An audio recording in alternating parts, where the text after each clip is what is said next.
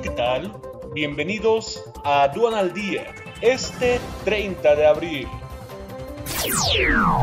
Nacional. México conserva su calificación en Moody's, tres niveles arriba del grado de inversión. Cámara de Diputados avala la ley Olimpia, se remite al Ejecutivo.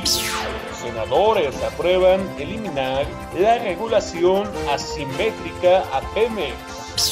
Cifra de fallecimientos a causa de COVID-19 asciende a 216.443.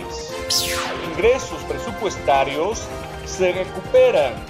Recaudación de impuestos sigue a la baja. En agosto y septiembre la economía estaría completamente abierta, señala Gabriel Llorio. Volkswagen pagará utilidades del 2015 a trabajadores poblanos.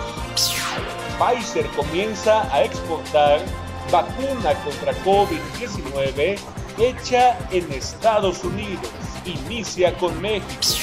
Quédate en casa y actualízate con el curso de alta especialización, el ABC de la manifestación de valor, un análisis completo.